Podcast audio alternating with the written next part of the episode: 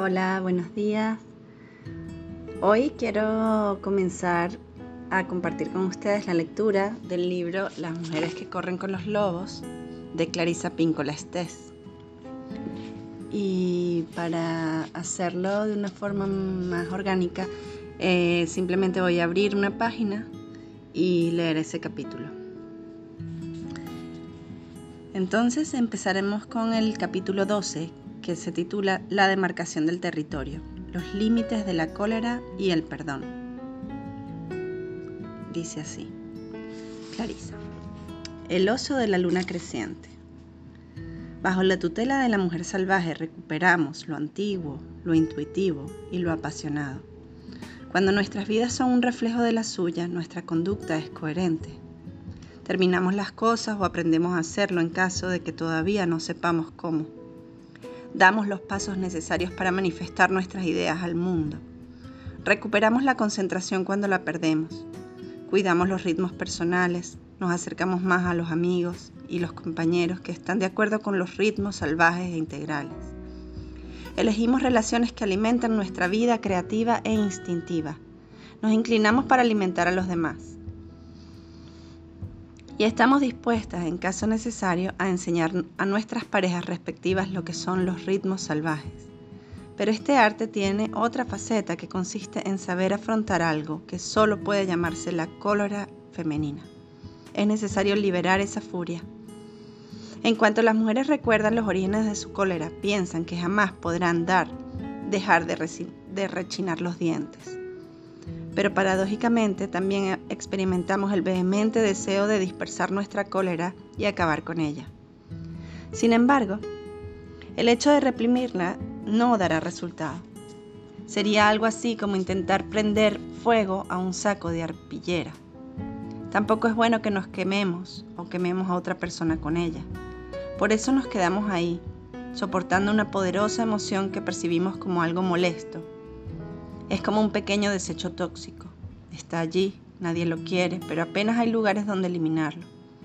Tenemos que desplazarnos muy lejos para encontrar un cementerio. He allí una versión literaria de un breve cuento japonés que yo he contado a lo largo de los años.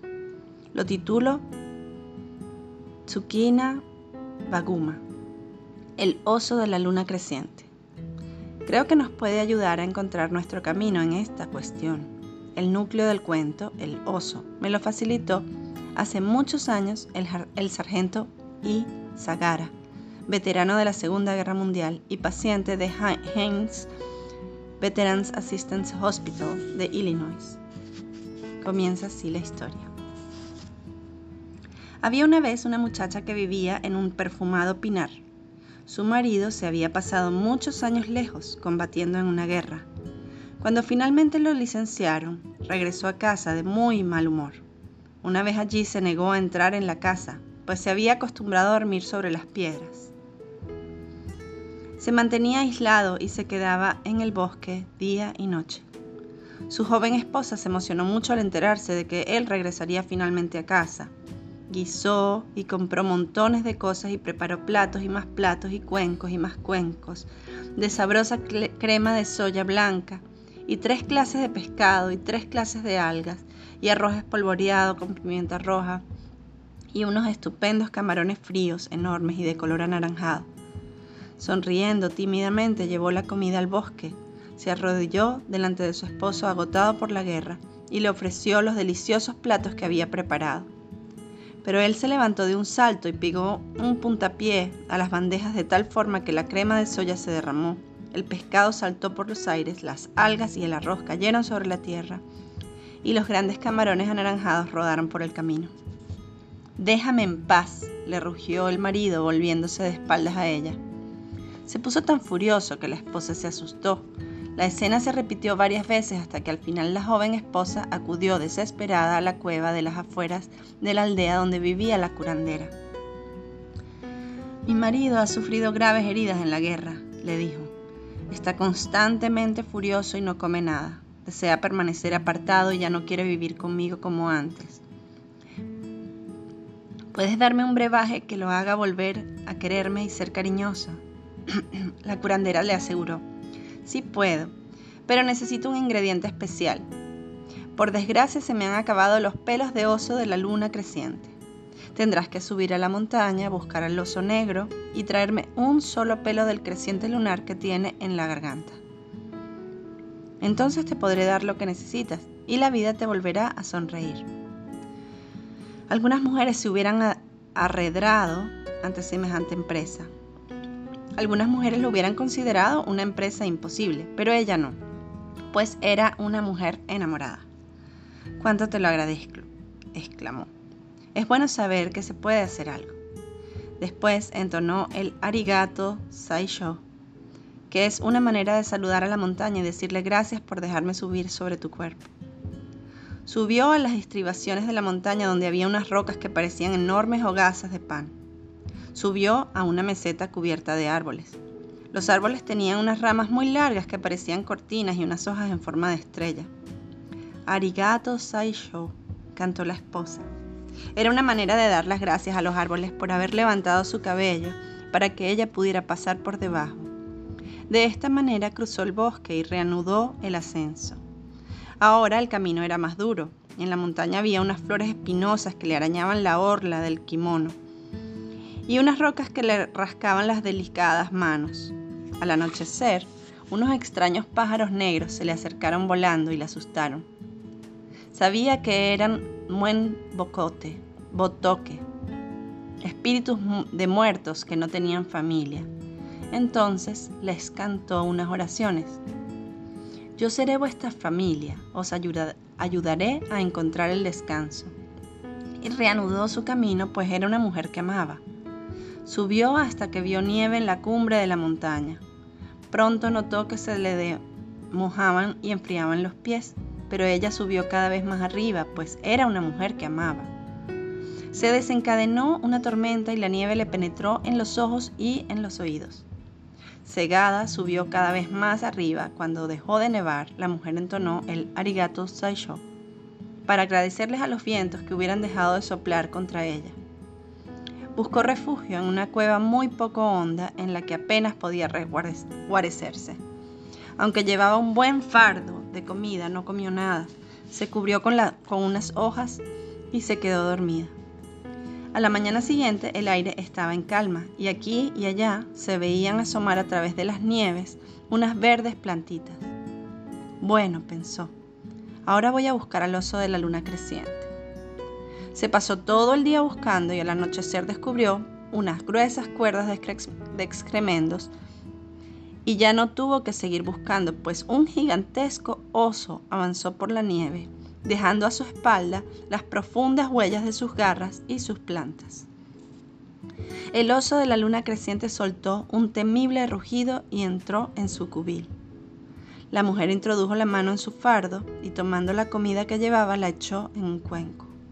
Depositó el cuenco delante del cubil y corrió a ocultarse en su refugio. El oso aspiró el olor de la comida y salió pesadamente de su cubil, rugiendo con tal fuerza que hizo estremecer unas pequeñas rocas y éstas se desprendieron. El oso rodeó el cuenco desde lejos, olfateó varias veces el aire y después se zampó toda la comida de un solo trago. El gran oso se levantó sobre las patas traseras, olfateó nuevamente el aire y volvió a ocultarse en su cubil. Al anochecer la mujer hizo lo mismo, pero esta vez, en lugar de regresar a su refugio, retrocedió solo hasta la mitad del camino. El oso aspiró el aroma de la comida, salió del cubil, rugió con una fuerza suficiente como para sacudir las estrellas del cielo, volvió a rodear el círculo del cuenco y olfateó el aire con sumo cuidado, pero finalmente se zampó la comida y regresó a su cubil. La escena se repitió muchas noches hasta que una noche profundamente azul, la mujer tuvo el valor de detenerse y esperar un poco más cerca del cubil del oso. Depositó la comida en el cuenco, en el exterior del cubil, y permaneció de pie delante de la entrada. Cuando el oso aspiró el olor del alimento y salió, vio no solo la habitual ración de comida, sino también un par de pequeños pies humanos. El oso la dio la cabeza y soltó un rugido tan fuerte que a la mujer le vibraron los huesos. La mujer estaba temblando, pero no se dio terreno. El oso se levantó sobre las patas traseras, abrió las fauces y rugió con tal fuerza que la mujer le pudo ver el velo rojo y marrón del paladar. Pero no huyó. El oso soltó otro rugido y alargó las patas como si quisiera agarrarla mientras sus diez uñas colgaban como largos cuchillos por encima de la cabeza. La mujer temblaba como una hoja agitada por el viento, pero se quedó donde estaba. Por favor, querido oso, le suplicó. Por favor, querido oso. He recorrido todo este camino, camino porque necesito una cura para mi marido. El oso volvió a apoyar las patas delanteras en el suelo, en medio de una rociada de nieve, y contempló el rostro atemorizado de la mujer. Por un instante la mujer tuvo la impresión de ver cadenas enteras de montañas, valles, ríos y aldeas reflejados en los gélidos ojos del oso. Se sintió invadida por una sensación de paz. Inmediatamente cesaron sus temblores. Por favor, querido oso, te he estado dando de comer todas estas noches. ¿Me podrías dar uno de los pelos de la luna creciente que tienes en la garganta? El oso la, la miró. Aquella mujercita hubiera sido un bocado muy sabroso, pero de pronto se compadeció de ella. Es verdad, dijo el oso de la luna creciente, has sido buena conmigo. Puedes tomar uno de mis pelos, pero tómalo rápido y después vete de aquí, regresa junto a los tuyos. El oso levantó el enorme hocico para dejar al descubierto la blanca luna creciente de su garganta y la mujer vio en ella los fuertes latidos del corazón del oso. La mujer acercó una mano al cuello del oso y con la otra apresó un grueso y reluciente pelo blanco. Dio rápidamente un tirón, el oso se echó hacia atrás, soltó un grito como si lo hubieran herido. El dolor dio lugar a unos malhumorados resoplidos. Oh, gracias, oso de la luna creciente, muchas gracias. La mujer hizo varias reverencias, pero el oso soltó un gruñido y avanzó pesadamente hacia ella. Después le rugió a la mujer unas palabras que ella no entendió, pero que a pesar de todo conocía muy bien. Acto seguido dio media vuelta y corrió montaña abajo a la mayor velocidad que pudo. Corrió bajo los árboles cuyas hojas parecían estrellas y entre tanto no paraba de repetir Arigato Saisho para dar las gracias a los árboles por haber levantado sus ramas para que ella pudiera pasar. Más adelante tropezó con las rocas que parecían hogazas de pan y gritó Arigato Saisho para dar las gracias a la montaña por haberle permitido subir sobre su cuerpo. A pesar de que tenía la ropa hecha jirones y de que llevaba el cabello desgreñado, el rostro sucio, bajó corriendo por los peldaños de piedra que conducían a la aldea. Recorrió el camino de tierra que la atravesaba y entró en la choza donde la anciana curandera permanecía sentada al amor de la lumbre. Mira, mira, ya lo tengo, lo he encontrado, se lo he pedido, un pelo del oso de la luna creciente, gritó. Ah, muy bien, dijo la curandera con una sonrisa. Estudió detenidamente a la joven. Tomó, el purísimo pelo blanco y lo acercó a la lumbre. Sopesó el pelo de su vieja mano. Lo midió con un dedo y exclamó, sí, es auténtico pelo de oso de la luna creciente.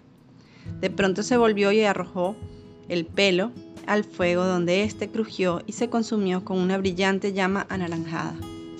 ¡No! gritó la joven esposa. ¿Qué has hecho? Tranquilízate, es algo muy beneficioso. Todo va bien, dijo la curandera. ¿Recuerdas cada uno de los pasos que diste para subir a la montaña? ¿Recuerdas todos los pasos que diste para ganarte la confianza del oso, de la luna creciente? ¿Recuerdas lo que viste, lo que oíste y lo que sentiste? Sí, contestó la joven, lo recuerdo muy bien. La anciana curandera la miró con una dulce sonrisa y le dijo, Te ruego, hija mía, que regreses a casa con los nuevos conocimientos que has adquirido y obres de la misma manera con tu esposo. Así termina el relato y comienza Clarisa a hacer el análisis del cuento. Las enseñanzas de la cólera. El tema central del cuento, la búsqueda de un objeto mágico, se halla presente en el mundo entero. En algunos casos es la mujer la que hace el viaje, en otros es un hombre. El objeto mágico que se busca puede ser una pestaña, un pelo de la nariz, una sortija, una pluma o en algún otro elemento físico. Las variaciones del tema de la parte o del pellejo de un animal como tesoro se registran en Corea, Alemania o los Urales. En Japón, el el animal del cuento es a veces un oso y otras una raposa. En Rusia, el objeto buscado es la barba de un oso. En un cuento de mi familia, el pelo pertenece a la barbilla de la propia Baba Yaga. El cuento de El oso de la luna creciente pertenece a la categoría que yo denomino de cuentos rendija. Los cuentos rendija nos ofrecen una fugaz visión de las estructuras curativas y los significados más profundos aparte de su contenido manifiesto. El contenido de este cuento nos muestra que la paciencia es un auxiliar de la cólera, pero el mensaje más profundo se refiere a lo que tiene que hacer una mujer para restablecer el orden de la psique y sanar con ello la cólera del yo. Voy a leer estas últimas líneas de nuevo. El contenido de este cuento nos muestra que la paciencia es un auxiliar de la cólera, pero el mensaje más profundo se refiere a lo que tiene que hacer una mujer para restablecer el orden de la psique y sanar con ello la cólera del yo. En los cuentos resquicios las cosas se insinúan más que se afirman. La subestructura de este cuento revela todo un modelo para afrontar y curar la cólera, buscando una sabia y serena fuerza curativa, la visita a la curandera, aceptando el desafío de penetrar en un territorio psíquico que jamás se ha visitado, el ascenso a la montaña, reconociendo las ilusiones, la subida de las rocas, el paso de los árboles, dejando descansar los viejos pensamientos y sentimientos obsesivos, el encuentro con los muen, botoque, los inquietos espíritus sin parientes que, que los entierren, pidiendo la ayuda del gran yo compasivo, la paciente alimentación del oso y la amable respuesta de éste, la comprensión de la furibunda faceta de la psique compasiva, el reconocimiento de que el oso, el yo compasivo, no es manso. El cuento subraya la importancia de la aplicación del conocimiento psicológico en nuestra vida real, la bajada de la montaña y el regreso a la aldea, de la comprensión de que la curación se alcanza con la búsqueda y la práctica, no con una simple idea, destrucción del pelo. La esencia del cuento es, aplica todas estas cosas a tu cólera y todo irá bien. Consejo de la curandera de que vaya a casa y aplique todos estos principios. El cuento pertenece a un grupo de relatos que empiezan con el recurso o la petición del protagonista a una criatura herida o solitaria del tipo que sea. Si examinamos el cuento como si todos sus componentes formaran parte de la psique de una sola mujer, veremos que la psique tiene un sector muy enfurecido y torturado, representado por el regreso del marido a casa. El amoroso espíritu de la psique, la esposa, asume la tarea de buscar una cura para su furia y su cólera de tal manera que ella y su amor puedan vivir en paz y volver a quererse. Se trata de una loable empresa para todas las mujeres, pues cura la cólera y a menudo nos permite encontrar el camino del perdón. El cuento nos muestra que es bueno aplicar la paciencia a la furia reciente o antigua, como también es bueno buscar su curación. Aunque la curación y la perspicacia son distintas en cada persona, el cuento propone unas cuantas ideas interesantes acerca de la manera de abordar este proceso. A principios del siglo VI, vivió en Japón un gran príncipe filósofo llamado Sotoku Taishi. Entre otras cosas enseñaba que hay que hacer trabajo psíquico, tanto en el mundo interior como en el exterior pero por encima de todo enseñaba la tolerancia para todos los seres humanos, todas las criaturas y todas las emociones. Hasta las confusas emociones primarias se pueden entender como una forma de luz que crepita y rebosa energía. Podemos utilizar la luz de la cólera de una manera positiva para distinguir ciertas cosas que habitualmente no podemos ver un empleo negativo de la cólera se concentra de manera destructiva en un minúsculo lugar hasta que como el ácido que provoca una úlcera, abre un negro agujero a través de las delicadas capas de la psique. Pero hay otra manera. Cualquier emoción, incluso la cólera, lleva aparejados el conocimiento y la perspicacia, algo que algunos llaman esclarecimiento. Nuestra furia puede convertirse durante algún tiempo en una maestra, es decir, en algo de lo que nos convenga prescindir precipitadamente. Perdón, en algo de lo que no nos convenga prescindir precipitadamente. Algo por lo que merezca la pena ascender la montaña y que a través de distintas imágenes se convierta en un símbolo del que podamos aprender y con el que podamos tratar interiormente para luego transformarlo en algo útil en el mundo o en su defecto abandonarlo y dejar que se disipe. En una vida cohesiva la cólera no es un elemento de reserva. Es una sustancia que está esperando nuestros esfuerzos de transformación. El ciclo de la cólera es como cualquier otro ciclo. La cólera sube, cae, muere y es liberada como una nueva energía. El hecho de prestar atención a la cólera da lugar al proceso de transformación. Si una persona permite que su propia cólera se convierta en su maestra y se transforme por este medio, la cólera se dispersa. Entonces puede utilizarse la energía en otras áreas, especialmente en el área de la creatividad. Aunque algunas personas afirman poder crear a partir de su cólera crónica, el problema es que la cólera limita el acceso al inconsciente colectivo de tal forma que una persona que crea a partir de la cólera tiende a crear lo mismo una y otra vez y no consigue ofrecer ninguna novedad. La cólera no transformada puede convertirse en un mantra constante en torno al tema de nuestra opresión, nuestro sufrimiento y nuestra tortura. Una amiga y compañera artística dice que estar siempre furiosa se niega, perdón, que dice estar siempre furiosa, se niega a que la ayuden a resolver esta cuestión. Cuando escribe guiones acerca de la guerra, escribe acerca de la maldad de la gente. Cuando escribe guiones acerca de la cultura, surgen perversos personajes de la misma clase. Cuando escribe guiones acerca del amor, aparecen los mismos personajes perversos con las mismas aviesas intenciones. La cólera corroe nuestra certeza de que algo bueno puede ocurrir.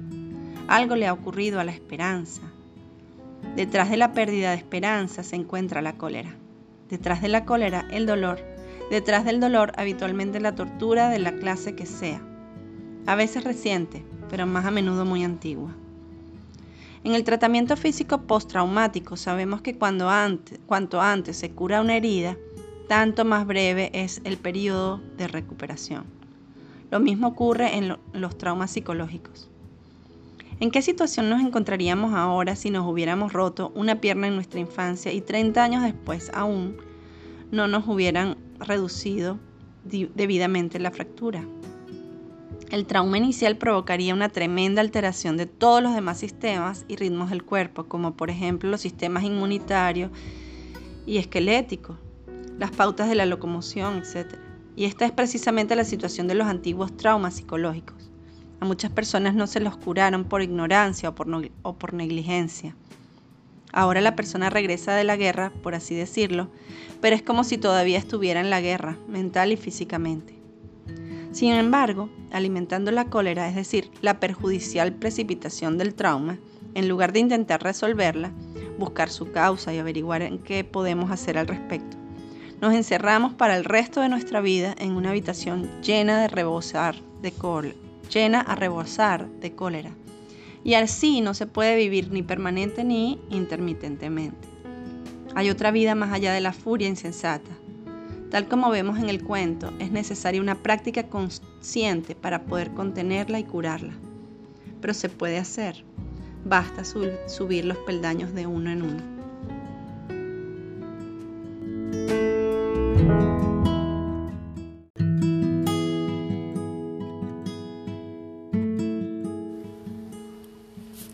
La intervención de la curandera, el ascenso a la montaña. Por consiguiente, en lugar de intentar portarnos bien y no sentir cólera, o en lugar de utilizarla para quemar todas las cosas vivas, a 100 kilómetros a la redonda, es mejor pedirle primero a la cólera que se siente con nosotras a tomar un té y charlar un rato para que de esta manera podamos descubrir cuál fue su origen. Al principio la cólera se comporta como el encolerizado esposo del cuento. No quiere hablar, no quiere comer, solo quiere permanecer sentada con la mirada perdida en la distancia o insultar o que la dejen en paz. En este momento crítico, cuando tenemos que acudir a la curandera, nuestro yo más sabio, nuestros mejores recursos para poder ver qué hay más allá de la irritación y la exasperación del ego. La, la curandera es siempre la que ve a lo lejos. Es la que nos puede decir qué beneficio obtendremos de la exploración de esa oleada emotiva. Las curanderas de los cuentos de hadas suelen simbolizar una parte serena e imperturbable de la psique aunque por fuera el mundo se caiga en pedazos, la curandera interior se mantiene inalterada y conserva la calma necesaria para poder establecer la mejor manera de seguir adelante. Todas las mujeres tienen en su psique a esta mediadora. Forma parte de la psique salvaje y natural y tiene carácter innato. Si hemos perdido la pista de su paradero, la podemos recuperar examinando con calma la causa que provoca nuestra furia, proyectándonos hacia el futuro y desde esa posición estratégica estableciendo qué nos haría sentirnos orgullosas de, nuestra conducta pasada para actuar de la misma manera. La indignación o irritación que naturalmente sentimos a propósito de los distintos aspectos de la vida y de la cultura se exacerba cuando se producen repetidos incidentes de falta de respeto, malos tratos, abandono o acusada ambigüedad en la infancia. La persona que ha sufrido tales lesiones está sensibilizada ante las nuevas lesiones y echa mano de todas sus defensas para evitarlas. Las graves pérdidas de poder se nos llevan a dudar de nuestro valor como seres dignos de atención, respeto y solicitud por parte de los demás, dan lugar a una dolorosa y enfurecida decisión infantil de no permitir en la edad adulta que nos vuelvan a lastimar de la misma manera. Por otra parte, si una mujer ha sido educada de tal forma que tenga menos expectativas positivas que otras mujeres de la familia y ha sufrido severas restricciones en su libertad, conducta, lenguaje, etc., lo más probable es que su cólera normal se desborde ante ciertas cuestiones o ciertos tonos de voz, gestos, palabras y otros desencadenantes sensoriales que le recuerden los acontecimientos originarios. A veces pueden deducirse las heridas infantiles sufridas por los adultos examinando cuidadosamente por qué asuntos o cuestiones estos pierden irracionalmente los estribos. Tenemos que utilizar la cólera como fuerza creativa. Tenemos que utilizarla para cambiar, desarrollar y proteger. Por consiguiente, tanto si una mujer está abordando la exasperación del momento con un arrebato como si lo hace con alguna forma de prolongada y dolorosa quemadura, la perspectiva de la curandera es la misma. Cuando hay serenidad puede haber aprendizaje y soluciones creativas. En cambio, si hay un violento incendio por dentro o por fuera, este lo quema todo y no deja más que cenizas. Tenemos que poder contemplar nuestras acciones pasadas con honor. Tenemos que buscar la utilidad de nuestro enojo. Aunque es cierto que a veces necesitamos desahogar nuestra furia antes de poder pasar a una serenidad aleccionadora, debemos hacerlo con cierto comedimiento. De lo contrario sería algo así como arrojar una cerilla encendida a un charco de gasolina. La curandera dice que sí, que la cólera se puede cambiar, pero hace falta algo perteneciente a otro mundo, algo perteneciente al mundo instintivo, el mundo en que los animales todavía hablan y el espíritu vive algo perteneciente a la imaginación humana. En el budismo se practica una acción de búsqueda llamada Nyibu, Yubu, algo así, que significa ir a las montañas para comprendernos a nosotros mismos y restablecer nuestra conexión con lo grande. Es un ritual muy antiguo relacionado con los ciclos de preparación de la tierra, la siembra y la cosecha. Aunque podría ser beneficioso subir a unas montañas de verdad, también hay montañas en el mundo subterráneo, en el propio inconsciente, y afortunadamente todos llevamos en el mismo interior de la psique la entrada que conduce al mundo subterráneo y nos permite subir a las montañas y buscar diligentemente nuestra renovación. En los mitos de la montaña se entiende a veces como un símbolo de los niveles de conocimiento que hay que alcanzar antes de poder ascender al nivel siguiente. La parte inferior de las montañas, las estribaciones, representan a menudo el ansia de la conciencia. Todo lo que acontece en las estribaciones se entiende como una maduración de la conciencia. La parte mediana de la montaña se suele considerar la más empinada del proceso, la que pone a prueba los conocimientos adquiridos en los niveles inferiores. Las zonas más altas de la montaña representan una intensificación del aprendizaje. Allí el aire es más tenue y hace falta mucha resistencia y determinación para seguir cumpliendo la tarea. La cima de la montaña simboliza el enfrentamiento con la sabiduría definitiva, semejante a la del mito en, en el que la anciana o el viejo oso, en el caso de este cuento, habita en la cumbre del monte. Por consiguiente, es bueno subir a la montaña cuando no sabemos qué otra cosa podemos hacer. La vida se consolida en el al y el alma se desarrolla cuando nos sentimos impulsados a aprender, perdón, a emprender búsquedas acerca de las cuales apenas sabemos nada. Subiendo la montaña desconocida, adquirimos un auténtico conocimiento de la psique instintiva y de los actos creativos de los que ésta es capaz. Y ese es nuestro objetivo.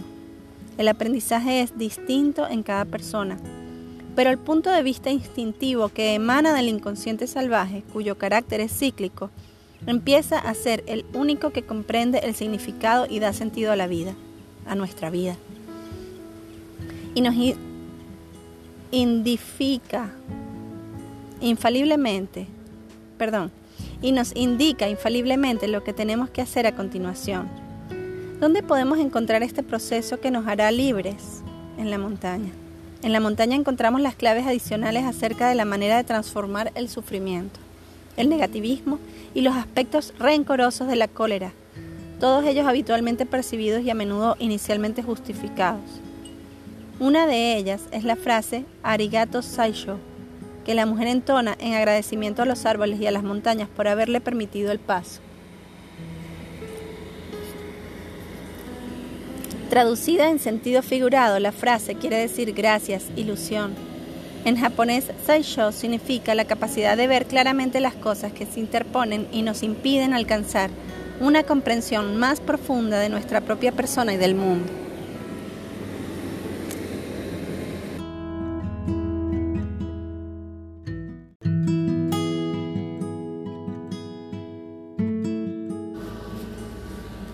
La ilusión se produce cuando algo crea una imagen que no es real, tal como ocurre con las ondas caloríficas en una carretera que hacen que el firme parezca ondulado. Es verdad que existen las ondas caloríficas, pero la carretera no es ondulada. Eso es la ilusión. La primera parte de la información es exacta, pero la segunda, la conclusión, no lo es. En el cuento, la montaña permite el paso de la mujer y los árboles levantan sus ramas para que pueda seguir adelante. Ambas cosas simbolizan la disipación de las ilusiones que permite a la mujer proseguir su búsqueda. El budismo dice que hay siete velos de ilusión. A medida que se va librando de ellos, la persona comprende progresivamente los distintos aspectos de la naturaleza de la vida y del yo. El levantamiento de los velos hace que la persona sea lo bastante fuerte para soportar lo que es la vida y comprender las pautas de los acontecimientos, de las personas y de las cosas. Y finalmente, para aprender a no tomarse tan en serio la primera impresión y a mirar detrás y más allá de ella. En el budismo, el levantamiento de los velos es necesario para la iluminación. La mujer de este cuento emprende un viaje para traer la luz a la oscuridad de la cólera. Para hacerlo, tiene que comprender las numerosas capas de realidad de la montaña. Nosotras también tenemos muchas ilusiones acerca de la vida. Es guapa y por consiguiente es deseable puede ser una ilusión. Soy buena y por consiguiente seré aceptable. Puede ser también una ilusión. Cuando buscamos nuestra verdad tiene, también tratamos de disipar nuestras ilusiones. Cuando conseguimos ver a través de esas ilusiones, que en el budismo se denominarían las barreras a la iluminación, podemos descubrir la faceta oculta de la cólera. He aquí algunas de las ilusiones más comunes a propósito de la cólera. Si pierdo la cólera, cambiaré y me debilitaré. La primera premisa es correcta, pero la conclusión es inexacta. Aprendí la cólera de mi padre, madre, abuela, etc. Y estoy condenada a ser así toda la vida. La primera afirmación es cierta, la conclusión es inexacta.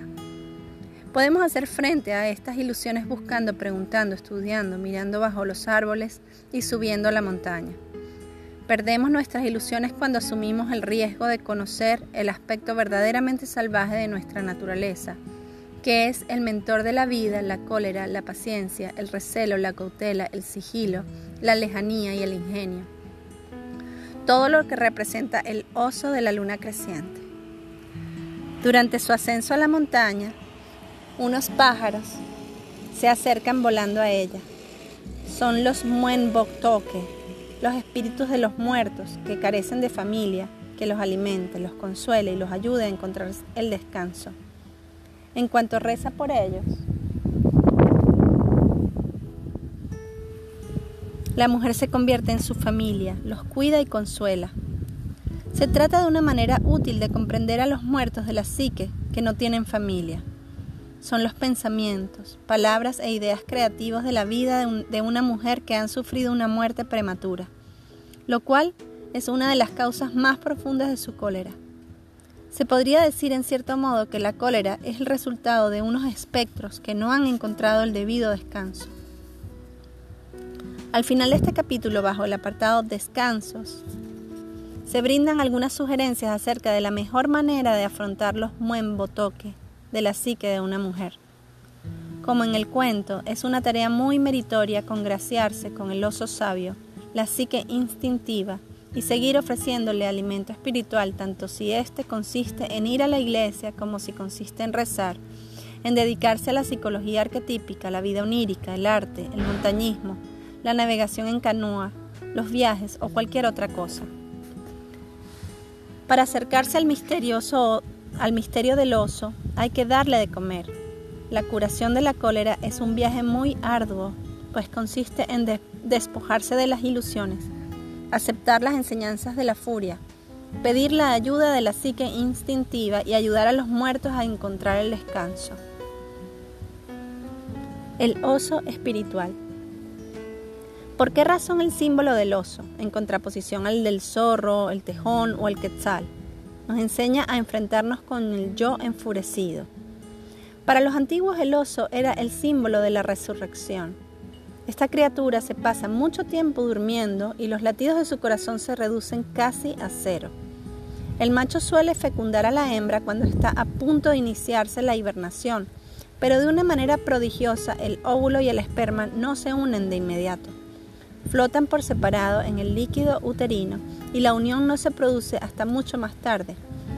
Hacia el final de la hibernación, el óvulo y el esperma se unen, y se inicia la división celular de tal manera que los ocesnos nacen en primavera, cuando la madre empieza a despertar de la hibernación, justo a tiempo para cuidar y enseñar a sus crías. No solo porque sale de la hibernación, cual si lo hiciera la muerte, sino más todavía por el hecho de que la osa despierta con sus nuevas crías.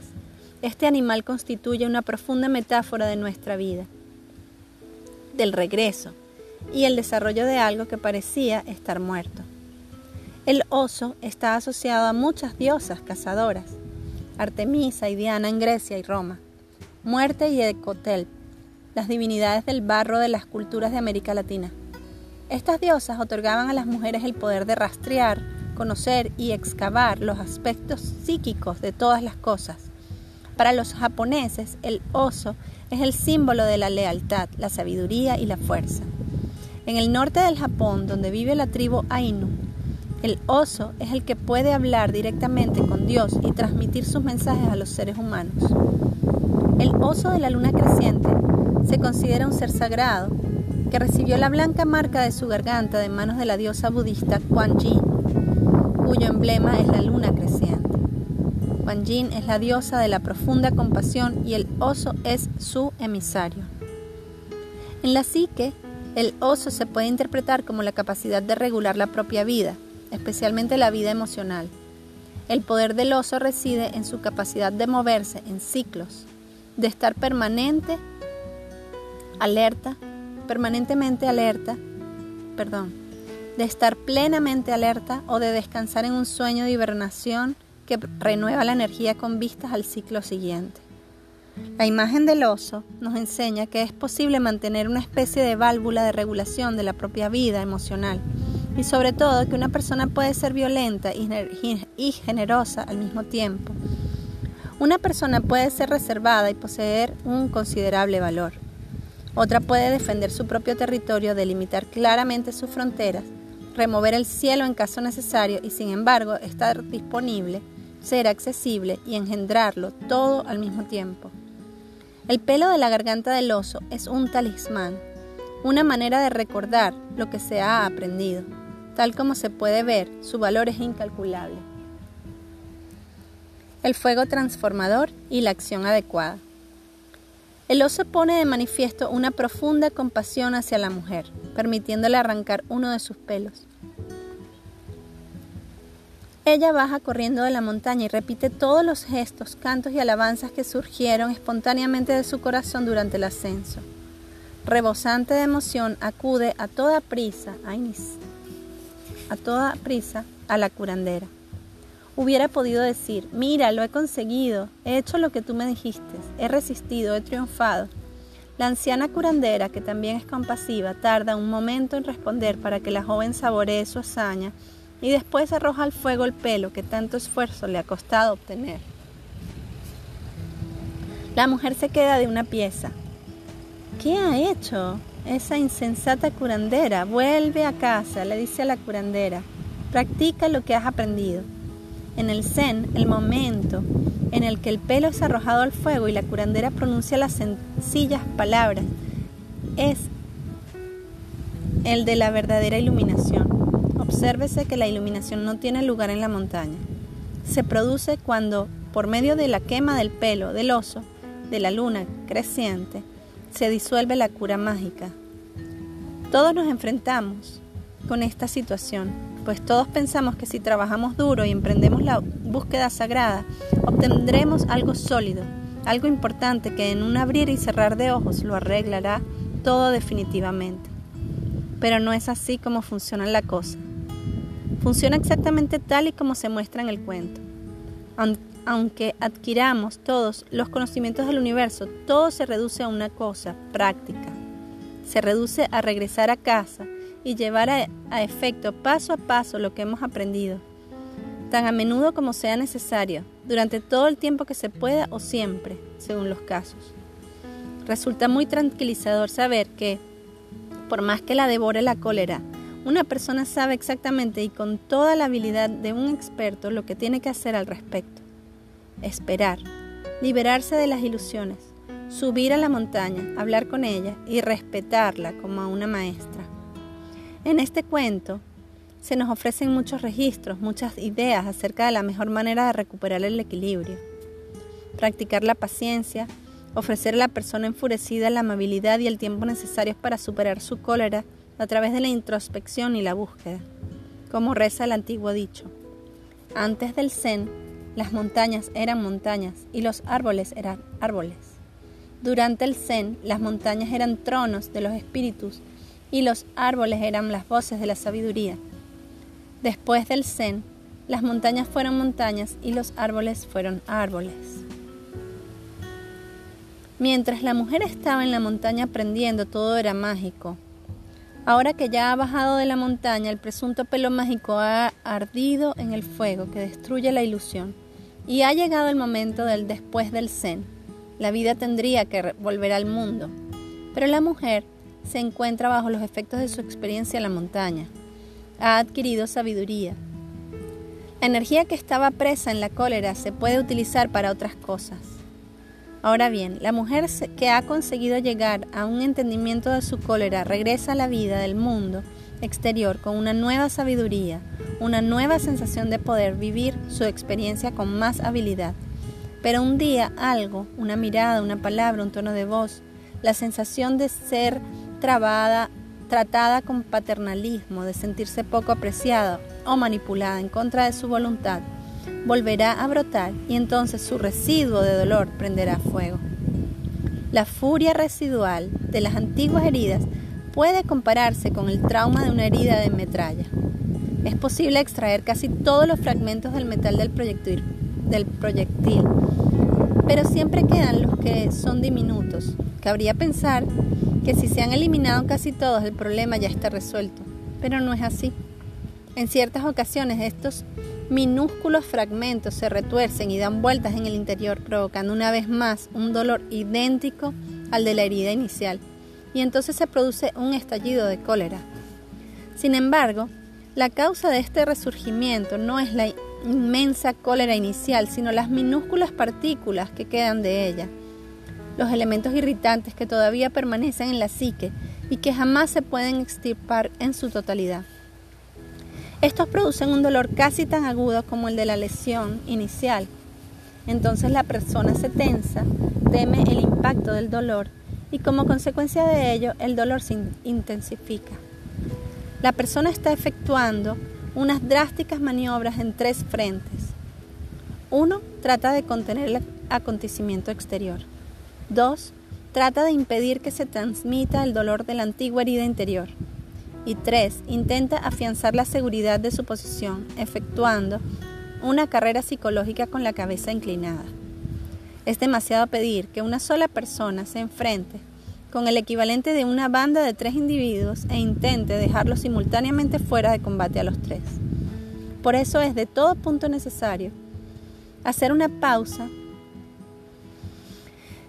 el pleno, hacer una pausa en pleno proceso, retirarse y buscar la soledad.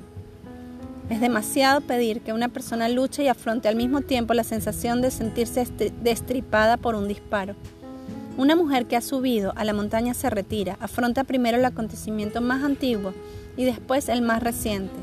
Decide qué es lo que va a hacer, sacude la cabeza para librarse del collar que le rodea, la garganta, endereza las orejas y regresa para actuar con dignidad. Ninguna de nosotras puede escapar por entero a su historia. Podemos empujarla hacia el fondo, por supuesto, pero estará allí de todos modos. En cambio, si una mujer hace las cosas que hemos enumerado, podrá contener la cólera y al final todo se calmará y se arreglará. No del todo, pero sí lo suficiente como para seguir adelante. El instante de la furia que estallará, perdón, que estalla se superará. Y la mujer cada vez lo podrá afrontar mejor porque sabrá en qué momento tiene que ir a visitar de nuevo a la curandera, subir a la montaña y liberarse de las ilusiones que la inducen a pensar que el presente es una repetición exacta y calculada del pasado. Una mujer recuerda que puede ser violenta y generosa a la vez. La cólera no es como un cálculo renal que si uno tiene paciencia para esperar, se elimina. De ninguna manera. Hay que emprender una acción inmediata. Entonces se eliminará y habrá más creación en la vida de la mujer. La justa cólera. El hecho de ofrecer la otra mejilla, es decir, de guardar silencio en presencia de la injusticia o de los malos tratos, se tiene que sopesar cuidadosamente. Una cosa es utilizar la resistencia pasiva como herramienta política, tal como Gandhi enseñó a hacer en las masas, y otra muy distinta, que se anime u obligue a las mujeres a guardar silencio para poder sobrevivir a una situación insoportable de corrupción o de injusto poder en la familia, la comunidad o el mundo. Las mujeres sufren la amputación de la naturaleza salvaje y su silencio no obedece a la, serenidad, sino que es una enorme defensa para evitar unos daños. Se equivocan quienes piensan que el hecho de que una mujer guarde silencio significa siempre que está aprueba la vida tal como es. Perdón, que ésta aprueba la vida tal como es. Hay veces en que resulta absolutamente necesario dar rienda suelta a una cólera capaz de sacudir el cielo. Hay un momento, aunque tales ocasiones no abunden demasiado, siempre hay un momento en que una tiene que soltar toda la artillería que lleva dentro. y debe hacerlo en respuesta a una grave ofensa, una ofensa muy grande contra el alma o el espíritu. Una tiene que haber aprobado primero todos los medios razonables para que se produzca un cambio.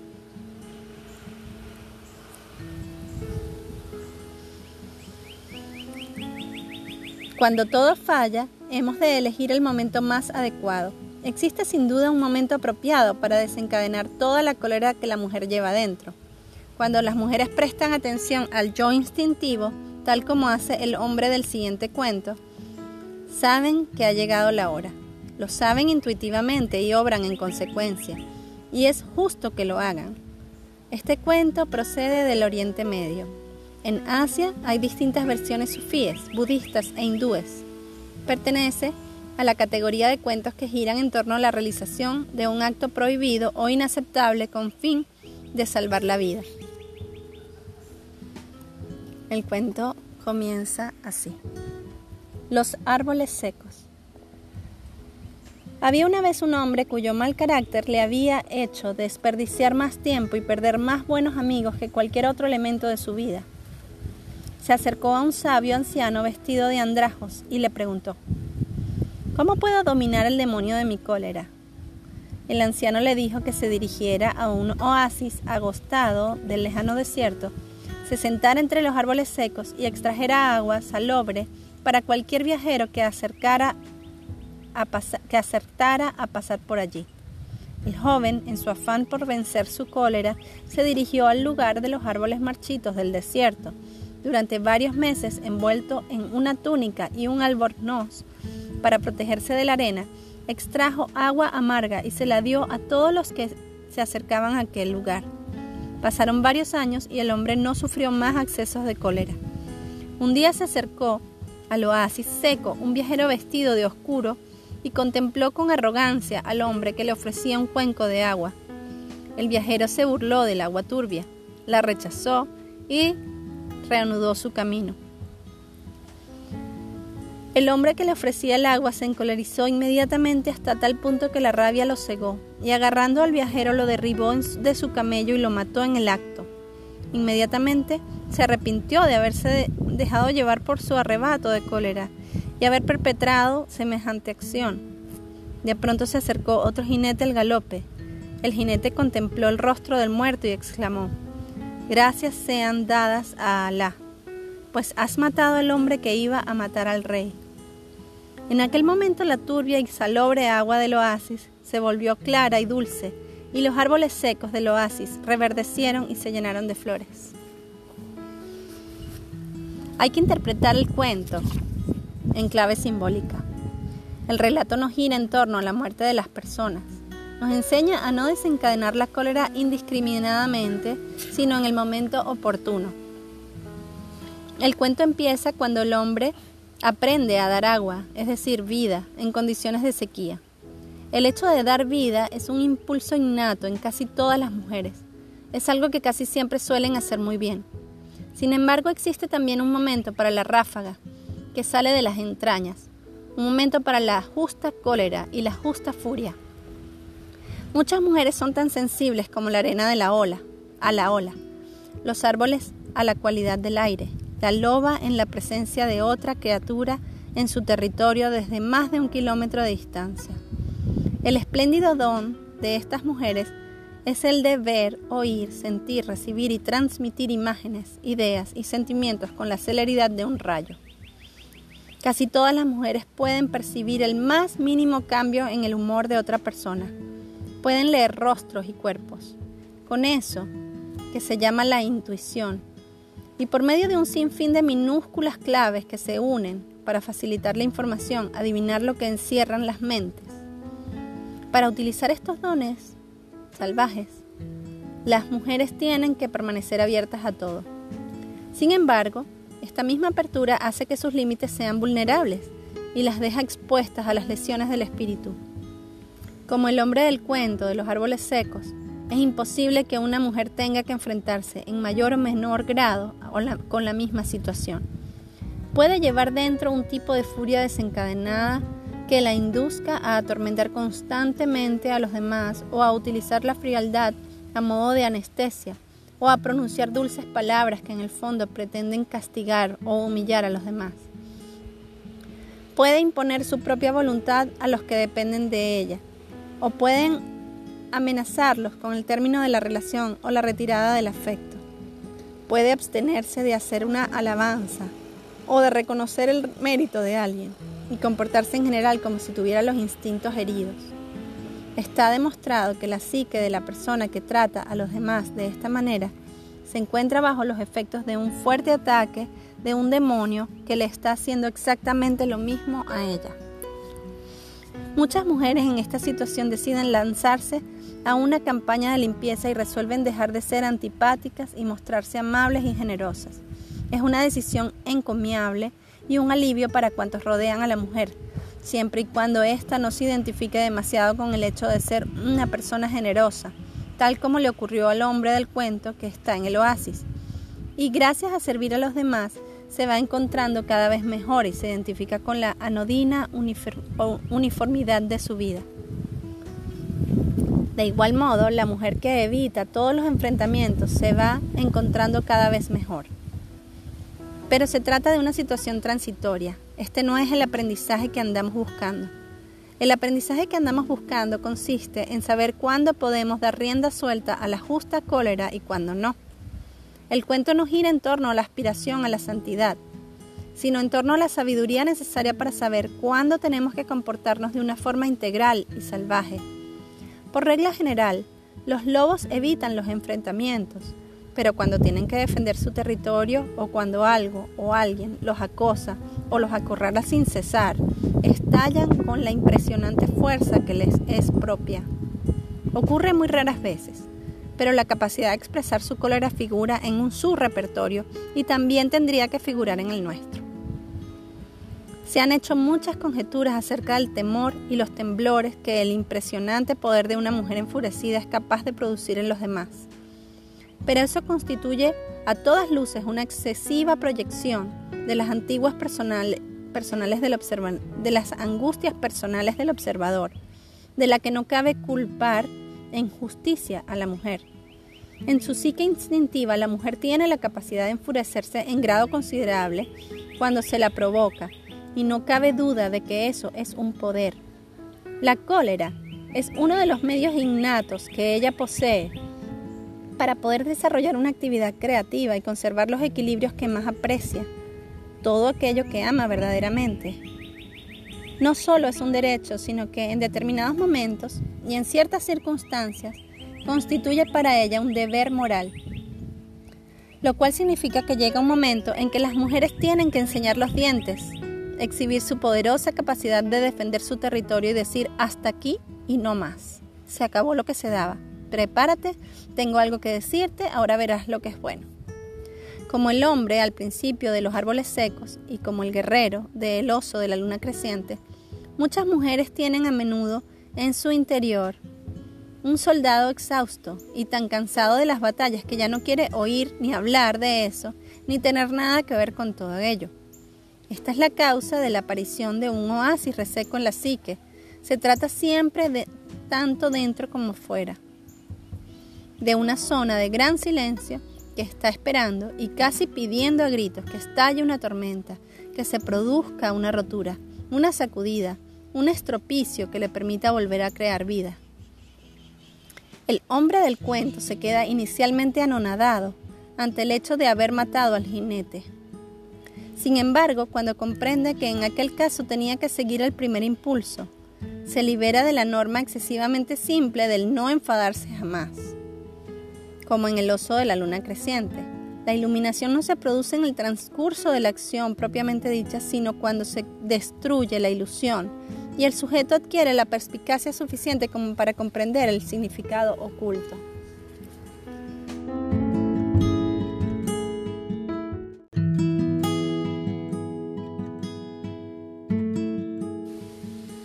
Los descansos. Hemos visto, por tanto, que nuestro propósito es convertir la rabia en un fuego que cocina cosas y no en el fuego de una conflagración. Hemos visto también que la tarea de la cólera no se puede completar sin el ritual del perdón. Hemos dicho que la cólera de las mujeres deriva a menudo de la situación de su familia originaria, de la cultura que la rodea y a veces de un trauma sufrido en la edad adulta. Sin embargo, cualquiera que sea la fuente de la cólera, algo tiene que ocurrir para que la mujer la identifique, la bendiga, la reprima, la libere. Las mujeres torturadas desarrollan a menudo una deslumbradora capacidad de percepción de una profundidad y anchura impresionantes. Aunque yo no quisiera que nadie fuera torturada para poder aprender las entradas y salidas secretas del inconsciente, no cabe duda de que el hecho de haber sufrido una fuerte represión da lugar a la aparición de unas dotes que consuelan y protegen. En este sentido, una mujer que ha vivido una experiencia torturada perdón, una existencia torturada y ha ahondado exhaustivamente en ella, adquiere una inestimable profundidad. Aunque llegue a ella a través del dolor, si cumple la dura tarea de aferrarse a la conciencia, llegará a alcanzar una honda y floreciente vida espiritual y una ardiente confianza en sí misma, cualesquiera que sean las vacilaciones ocasionales del ego. Hay un momento en nuestra vida, por regla general, al, al, llegar a la mediana edad, en que una mujer tiene que tomar una decisión, posiblemente la decisión psíquica más importante de su vida futura, y es la de sentirse amargada o no. Las mujeres suelen llegar a esta situación al final de, las, de la treintena o a principios de la cuarentena. Están hasta la coronilla de todo, están hasta el gorro, están que ya no pueden más. Es posible que sus sueños de los 20 años se hayan marchitado. Puede que haya corazones rotos, matrimonios rotos, promesas rotas. Un cuerpo que ha vivido mucho tiempo acumulada acumula escombros. Es algo inevitable. Pero si una mujer regresa a la naturaleza instintiva en lugar de hundirse en la amargura, revivirá y renacerá. Cada año nacen lobesnos. Suelen ser unas criaturas de ojos adormilados, con el oscuro pelaje cubierto de tierra y paja, que no paran de gimotear, pero que inmediatamente espabilan y se muestran juguetonas y encantadoras y solo quieren estar cerca y recibir mimos. Quieren jugar, quieren crecer. La mujer que regresa a la naturaleza instintiva y creativa volverá a la vida, sentirá deseos de jugar, seguirá queriendo creer tanto en, profundidad como en anchura. Pero primero ha de tener lugar una purificación. Me gustaría iniciar a, iniciar a mis lectoras en el concepto de los descansos que yo he desarrollado en mi trabajo. Cualquiera que haya visitado el México viejo Nuevo México, el sur de Colorado, Arizona o ciertas regiones del sur de Estados Unidos, habrá visto unas crucecitas blancas al borde de los caminos. Son los llamados descansos. Se las puede ver también al borde de los acantilados en pistorescas pero peligrosas carreteras de Grecia, Italia y otros países mediterráneos. A veces las cruces están agrupadas en números de dos, tres o cinco. En ellas figuran grabados nombres de personas, Jesús Méndez, Arturo Buenofuentes, Jan, Gianni Abeita. A veces los nombres están escritos con clavos, a veces están pintados y labrados en madera. Por regla general, las cruces están profusamente adornadas con flores artificiales o naturales o con reluciente paja recién cortada, cuyo brillo hace que los brazos de madera resplandezcan como el oro bajo el sol. A veces el descanso consiste simplemente en dos palos o dos trozos de tubería atados con un trozo de cuerda y clavados en el suelo. En los pasos más pedregosos, la cruz suele estar pintada en una roca de grandes dimensiones al borde del camino. Los descansos son símbolos que conmemoran una muerte. Allí mismo, justo en aquel lugar, el viaje de alguien por la vida se interrumpió inesperadamente hubo un accidente de tráfico o alguien que caminaba por el camino murió de insolación o se, una, se produjo una reyerta. Ocurrió algo que alteró para siempre la vida de aquella persona y la de otros. Las mujeres han muerto mil veces antes de cumplir los 20 años. Han ido en esta dirección y en aquella y se han quedado aisladas. Han tenido sueños y esperanzas que también se han truncado. Cualquier mujer que diga lo contrario es que está todavía dormida. Todo eso justifica la existencia de los descansos.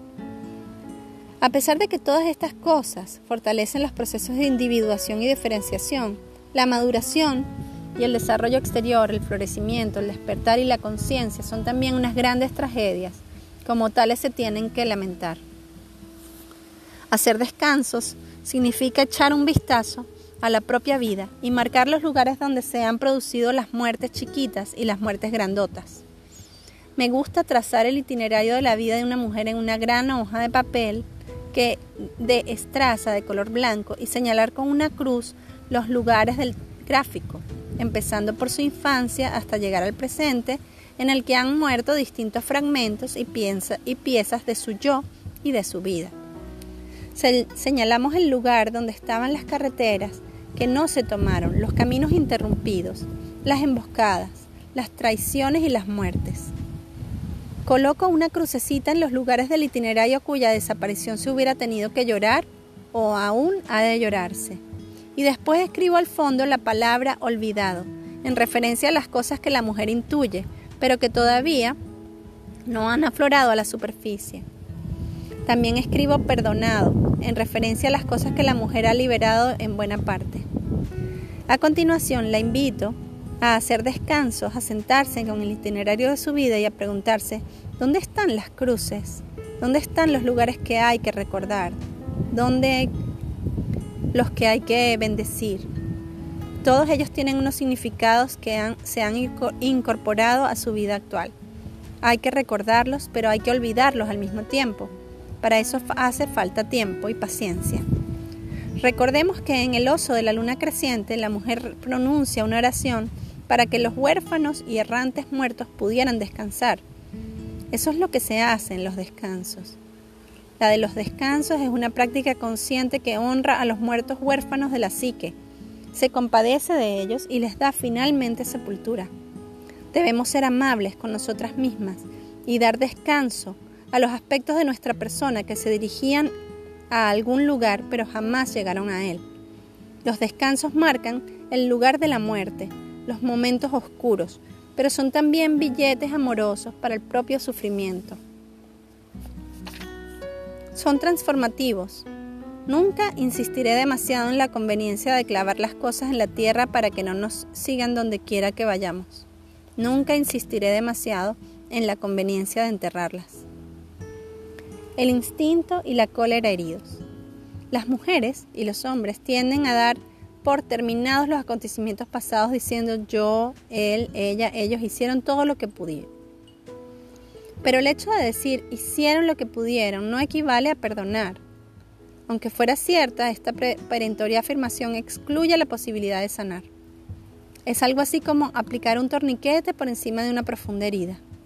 Dejar el torniquete más allá de un determinado periodo de tiempo provoca gangrena por falta de circulación el hecho de reprimir la cólera y el dolor no sirve de nada. Si el instinto de una mujer ha resultado herido, ésta se enfrenta con varios retos relacionados con la cólera. En primer lugar, suele tener dificultades para reconocer la intrusión. Tarda en percatarse de las violaciones territoriales y no percibe su propia cólera hasta que ésta se le echa encima. Como le ocurre al hombre en el principio de los árboles secos, la rabia se abate sobre ella como en una emboscada. Este desfase es el resultado de la lesión de los instintos de las niñas, causada por las exhortaciones que les suelen hacer a no reparar en los desacuerdos, a intentar poner paz a toda costa, a no intervenir y a resistir el dolor hasta que las cosas vuelvan a su cauce o desaparezcan provisionalmente. Tales mujeres no actúan siguiendo el impulso de la cólera que sienten, sino que arrojan el, el arma o bien experimentan una reacción retardada varias semanas, meses o incluso años después, al darse cuenta de lo que hubieran tenido o podido decir o hacer. Tal comportamiento no suele deberse a la timidez o a la introversión, sino a una excesiva consideración hacia los demás a un exagerado esfuerzo por ser amable en perjuicio propio y a una insuficiente actuación dictada por el alma. El alma salvaje sabe cuándo y cómo actuar. Basta que la mujer la escuche. La reacción adecuada se compone de perspicacia y una adecuada cantidad de compasión y fuerza debidamente mezcladas. El instinto herido ha de curarse practicando la imposición de unos sólidos límites y practicando el ofrecimiento de unas firmes y, a ser posible, generosas respuestas que no cedan, sin embargo, a la tentación de la debilidad. Una mujer puede tener dificultades en dar rienda suelta a su cólera, incluso si esta supresión resulta perjudicial para su vida incluso en el caso de que ello la obligue a revivir obsesivamente unos acontecimientos de años atrás con la misma fuerza que si hubieran ocurrido la víspera. Insistir en hablar de un trauma y hacerlo con gran intensidad a lo largo de un determinado periodo de tiempo es muy importante para la curación. Pero al final todas las heridas se tienen que suturar y debe dejarse que se conviertan en tejido cicatricial. La cólera colectiva. La cólera o la rabia colectiva es también una función natural. Existe el fenómeno de la lesión de grupo, el dolor de grupo. Las mujeres que adquieren conciencia social, política o cultural descubren a menudo la necesidad de enfrentarse con la cólera colectiva de que una y otra vez les recorre el cuerpo. Desde un punto de vista psíquico es saludable, que las mujeres experimenten semejante cólera. Y es psíquicamente saludable que utilicen esta cólera derivada de la injusticia para buscar los medios capaces de producir el cambio necesario. Pero no es psicológicamente saludable neutralizar la cólera con el fin de no sentir nada y por consiguiente no exigir la evolución y el cambio. Tal como ocurre con la cólera de carácter personal, la cólera colectiva es también una maestra.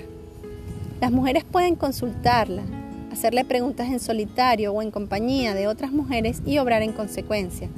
Existe una diferencia entre el hecho de llevar dentro una antigua cólera incrustada y el de agitarla con un nuevo bastón para ver a qué usos constructivos se puede aplicar.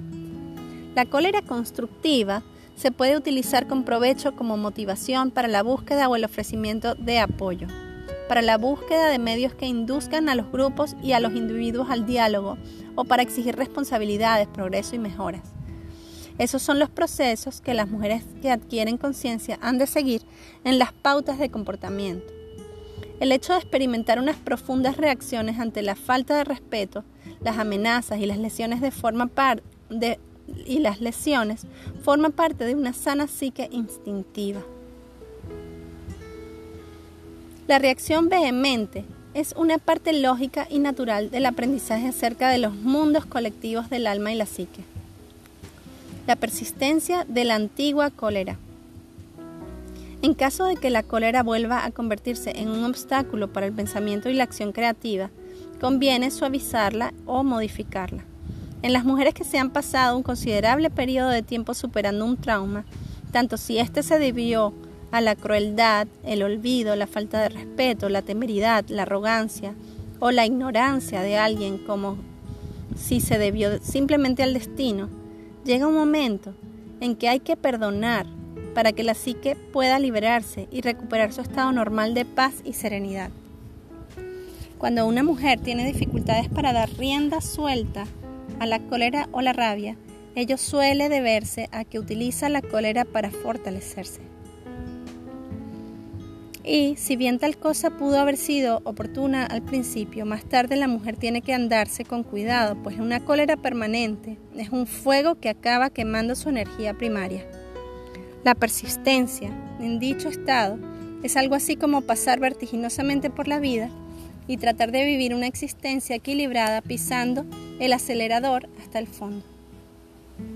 Sin embargo, el ardor de la cólera no tiene que considerar un sucedáneo de una vida apasionada. No se trata de la vida en su plenitud. Es una actitud ya no es perdón, es una actitud defensiva que cuesta mucho mantener cuando esa actitud ya no es necesaria para protegerse. Al cabo de algún tiempo la cólera arde hasta alcanzar unas temperaturas extremadamente altas. Contamina nuestras ideas con su negro humo y obstruye otras maneras de ver y comprender. Pero no pienso mentir descaradamente y decirle a una mujer que hoy o la semana que viene podrá eliminar toda su cólera y ésta desaparecerá para siempre. La ansiedad y el tormento del pasado afloran en la psique con carácter cíclico. Aunque una profunda purificación elimina buena parte del antiguo dolor y la antigua cólera, el residuo jamás se puede borrar por completo.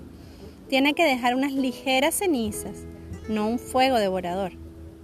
Por consiguiente, la limpieza de la cólera residual debe convertirse en un ritual higiénico periódico que nos libere, pues el hecho de llevar la antigua cólera más allá del extremo hasta el que nos podía ser útil equivale a experimentar una constante ansiedad por más que nosotras no seamos conscientes de ella. A veces la gente se confunde y cree que el hecho de que darse atascada en una antigua cólera consiste en armar alboroto, alterarse y arrojar objetos por ahí. En la mayoría de los casos no consiste en eso. Consiste más bien en una perenne sensación de cansancio, en andar por la vida bajo una gruesa capa de cinismo, en destrozar todo aquello que es esperanzador, tierno, prometedor. Consiste en tener miedo de perder antes de abrir la boca. Consiste en alcanzar por dentro el punto de ignición tanto si se nota por fuera como si no. Consiste en observar unos irritados silencios de carácter defensivo. Consiste en sentirse desvalida, pero hay un medio de salir de esa situación y este medio es el perdón. Ah, el perdón, dices. Cualquier cosa menos el perdón, ¿verdad? Sin embargo, tú sabes en lo más hondo de tu corazón que algún día, en algún momento, vas a llegar a ello. Puede que no ocurra hasta el momento de la muerte, pero ocurrirá. Piensa en lo siguiente, muchas personas tienen dificultades para conceder el perdón porque les ha enseñado que se trata de un acto singular que hay que completar en una sola sesión. Pero no es así. El perdón tiene muchas capas y muchas estaciones. En nuestra cultura se tiene la idea de que el perdón ha de ser al 100%, o todo o nada. También se nos enseña que perdonar significa pasar por alto, comportarse como si algo no hubiera ocurrido. Tampoco es eso. La mujer que es capaz de otorgar a alguien o algo trágico o perjudicial un porcentaje de perdón del 95% es casi digna de la beatificación, cuando no de la santidad. Un 75% de perdón y un 25% de no sé si alguna vez podré perdonar del todo y siquiera sé si lo deseo, es más normal. Pero un 70% de perdón acompañado de un 40% de no sé, no estoy segura y todavía lo estoy pensando, está decididamente bien. Un nivel de perdón del 50% o menos permite alcanzar el grado de obras en curso. Menos del 10% acabas de empezar o ni siquiera lo has intentado en serio todavía. Pero en cualquier caso, una vez has alcanzado algo más de la mitad, lo demás viene por pasos acontados, por regla general con pequeños incrementos. Lo más importante del perdón es empezar y continuar. El cumplimiento es una tarea de toda la vida. Tienes todo el resto de la vida para seguir trabajando en el porcentaje menor. Está, está claro que si pudiéramos comprenderlo todo, todo se podría perdonar. Pero la mayoría de la gente necesita permanecer mucho tiempo en el baño alquímico para llegar a eso. No importa. Contamos con la sanadora y por consiguiente tenemos la paciencia necesaria para cumplir la tarea. Algunas personas, por, temperamento innato, pueden perdonar con más facilidad que otras. En algunas se trata de un don, pero en la mayoría de los casos es un don que hay que aprender tal como se aprende una técnica. Parece ser que la vitalidad y la sensibilidad esenciales afectan a la capacidad de pasar por alto las cosas. Una fuerte vitalidad y una alta sensibilidad no siempre permiten pasar fácilmente por alto las ofensas. No eres mala si te cuesta perdonar, y no eres una santa si lo haces. Cada cual a su manera y todo a su debido tiempo. Sin embargo, para poder sanar realmente tenemos que decir nuestra verdad, no solo nuestro pesar y nuestro dolor, sino también los daños, la cólera y la indignación que se provocaron y también qué sentimientos de expiación o de venganza experimentamos. La vieja curandera de la psique comprende la naturaleza humana con todas sus debilidades y otorga el perdón siempre y cuando se le diga la pura verdad. Y no solo concede una segunda oportunidad, sino que muy a menudo concede varias oportunidades. Veamos ahora cuáles son los cuatro niveles del perdón. Estas fases las he desarrollado y utilizado en mi trabajo con personas traumatizadas a lo largo de los años. Cada nivel tiene varios estratos se pueden aplicar en el orden que uno quiera y durante todo el tiempo que desee. Pero yo los he dispuesto en el orden en el que animo a mis clientes a empezar a trabajar. Las cuatro fases del perdón. 1. Apartarse, dejar correr. 2. Tolerar, abstenerse de castigar. 3. Olvidar, arrancar del recuerdo, no pensar. 4. Perdonar dar por pagada la deuda. Apartarse. Para poder empezar a perdonar es bueno apartarse durante algún tiempo. es decir, dejar de pensar durante algún tiempo en aquella persona o acontecimiento. Eso no significa dejar algo por hacer. Sino más bien tomarse unas vacaciones. Eso evita que nos agotemos y nos permite fortalecernos de otra manera y disfrutar de otras felicidades en nuestra vida. Es una buena práctica que nos prepara para la renuncia al cobro de la deuda, que más tarde acompañará al perdón. Dejar la situación, el recuerdo, el asunto tantas veces como sea necesario. No se trata de pasar algo por alto, sino de adquirir agilidad y fortaleza para poder distanciarnos del asunto. Apartarse quiere decir ponerse de nuevo a tejer, a escribir, a ir a aquel océano, aprender o amar algo que nos fortalezca y distanciarnos del asunto durante algún tiempo. Es una actitud acertada, buena y saludable. Las lesiones del pasado acosarán mucho menos a una mujer si ésta si le asegura a la psique herida que ahora le aplicará bálsamos suavizantes y más adelante abordará toda la cuestión de la causa de aquellas lesiones. Tolerar. La segunda fase es la de la tolerancia, entendida en el sentido de abstenerse de castigar, de no pensar ni hacer ni poco ni mucho. Resulta extremadamente útil practicar esta clase de de refrenamiento, pues con ello se condensa la cuestión en un lugar determinado y ésta no se derrama por todas partes. De esta manera la mujer puede concentrarse en el momento en que empezará a pasar a la siguiente fase. Esto no significa quedarse ciega o muerta o perder la vigilancia defensiva. Significa contemplar la situación con una cierta benevolencia y ver cuál es el resultado. Tolerar quiere decir tener paciencia, soportar, canalizar la emoción. Todas estas cosas son unas poderosas medicinas.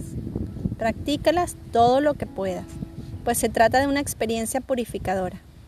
No es preciso que las hagas. Puedes elegir una de ellas, por ejemplo, la paciencia, practicarla.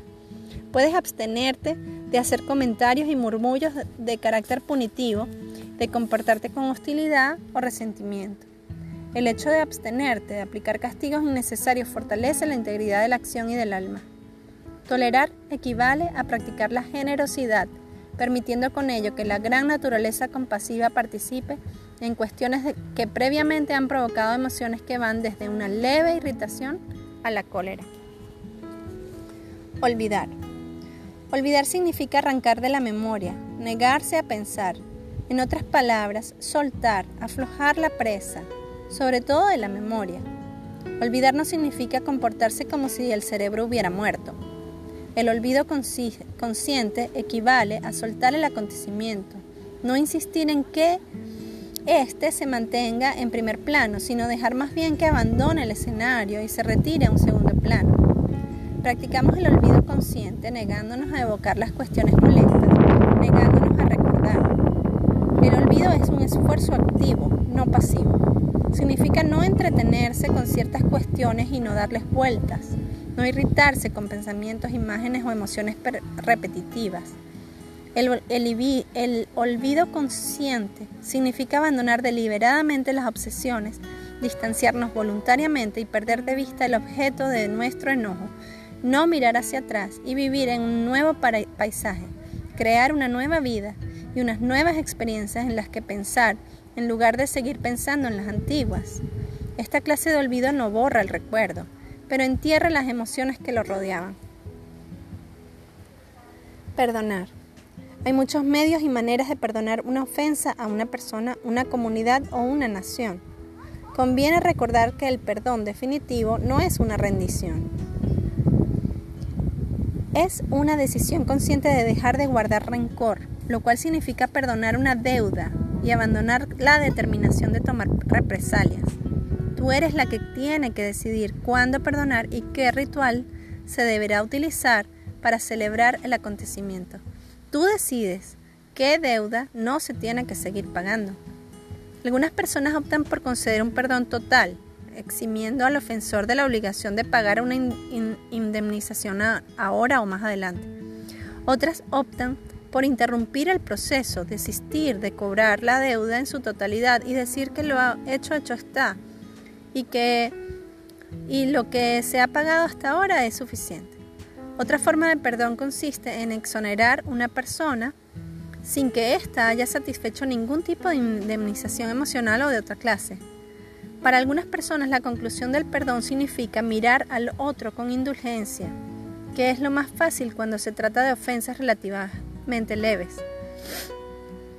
Una de las más profundas formas de perdón consiste en ofrecer de la manera que sea una compasiva ayuda al que nos ha ofendido, lo cual no significa introducir la cabeza en el cesto de la serpiente, sino responder desde una actitud de clemencia, seguridad y buena disposición. El perdón es la culminación de todo lo precedente, toda la tolerancia y todo el olvido. No significa abandonar la propia protección, sino la frialdad. Una forma muy profunda de perdón consiste en no excluir al otro, en dejar de mantener distancias, ignorar o comportarse con frialdad o mantener actitudes falsas o condescendientes. Para la psique del alma, es mejor limitar estrictamente el tiempo y las respuestas mordaces a las personas cuyo trato nos resulta difícil de comportarnos como maniquíes insensibles. El perdón es un acto de creación. Se puede otorgar de muy variadas maneras.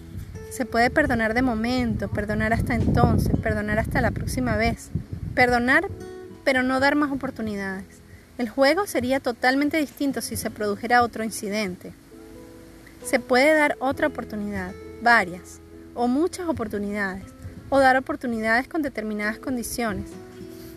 Se puede perdonar en parte, en su totalidad o la mitad de una ofensa. Se puede otorgar un perdón general. La mujer es la que decide. Como sabe la mujer si ha perdonado o no. En caso afirmativo, tiende a compadecerse de la circunstancia en lugar de sentir cólera. Tiende a compadecerse de la persona en lugar de estar enojada con ella tiende a olvidar lo que tenía que decir al respecto. Comprende el sufrimiento que dio lugar a, la ofensa. Prefiere permanecer al margen. No espera nada. No quiere nada. Ningún estrecho lazo alrededor de los tobillos tira de ella desde lejos para arrastrarla hacia allá. Es libre de ir a donde quiera. Puede que la cosa no termine con un vivieron felices y comieron perdices, pero a partir de ahora estará esperándola con toda certeza un nuevo había una vez.